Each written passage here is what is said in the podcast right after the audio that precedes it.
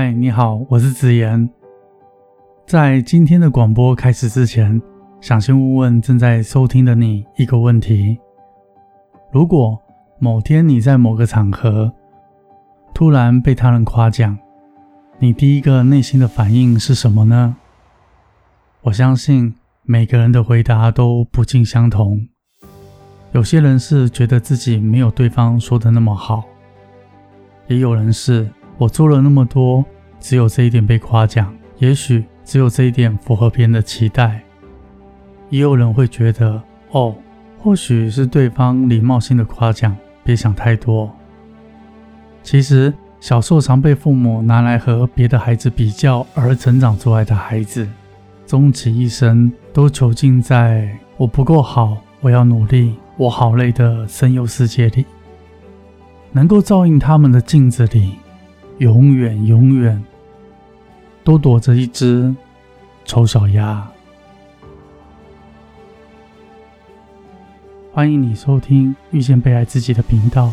这个频道是我出版第四本书之后才成立的，目的是希望能在我忙碌的工作里，特别抽出时间录制一段音频，和你一起沮丧、喜悦、欢乐，一起难过。想在这个频道和你聊聊。陪着你一起，用我们的双眼去发现这个世界。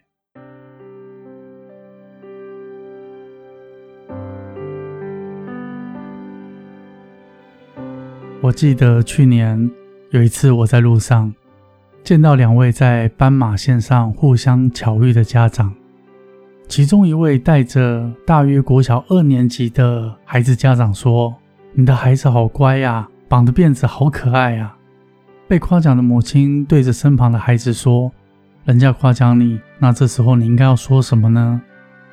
孩子很灵敏，他很有礼貌的回答说：“谢谢。”这时被夸奖的孩子妈妈对着另外一个妈妈说：“可爱没有用，课业又没有你们家小孩优秀。”虽然两位家长心里如仪，但是内心却是互相的比较。我看到这时候一旁的小朋友不发一语，内心满满的无助和低落。他觉得自己只是母亲用来和他人较量的一枚筹码。相信很多人都有过类似的经验：小时候常被父母亲跟班上的同学或邻居的孩子比较，会比较在校成绩、外貌，比懂不懂事，比念哪一所高中、大学。研究所，即使到了出社会，又会继续比较职业、公司、年薪，就连结婚、另外一半的学历、家庭、下一代，都可以成为被较量的科目。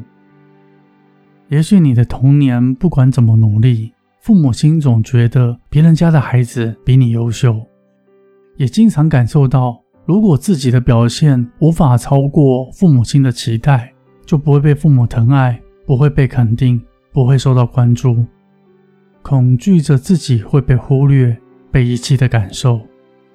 这么一来，就容易扭曲对世界的基础感受。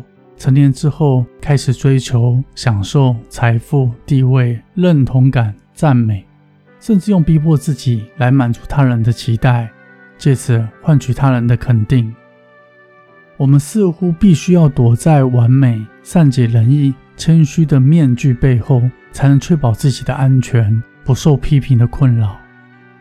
逐渐的，某部分人对自己失去了自信，经常只看到自己最丑陋的一面，没有办法正面回应他人的赞美，没有办法正确判断自己存在的价值，甚至要依赖他人的肯定来获得成就感。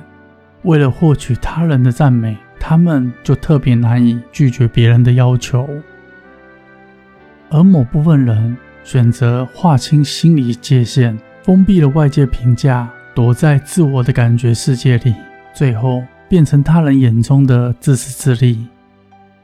不论哪一种，都不是最佳的选择，因为两者都出于过度的和他人较量，介意他人的评价，而做出极端的回应方式。我认为，每个再次来到人世间的人，都是带着莫大的勇气而来。每个决定要来投胎的灵魂，必然明白这趟人生旅程会遭受到许多的挑战，但是我们仍然奋不顾身的来到，这是需要多大的勇气？你知道吗？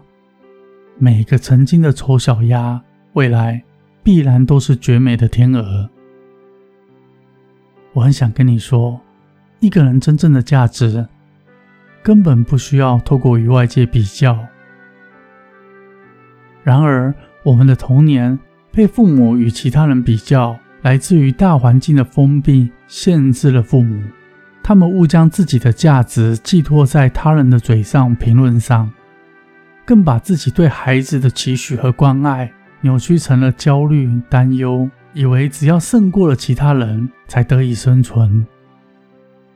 当我们细心的去体会，这是一场世袭的观念和情绪。我们并不是物品。不需要和别人放在一起做比较，才能彰显价值感。生命是由我们自己而展开的，你要成为自己的主导。你的独特是不断借由外界的事物，达到积极的自我内化，酝酿出通透和智慧。当你的内心够稳定，再也不需要什么划清心理界限，就像你知道的。樱花的绽放，不是因为要获得谁的掌声或是批评而绽放。真正的自我价值是和过去的自己比较，让自己优于过去，又可以和外在的人事物环境相融合。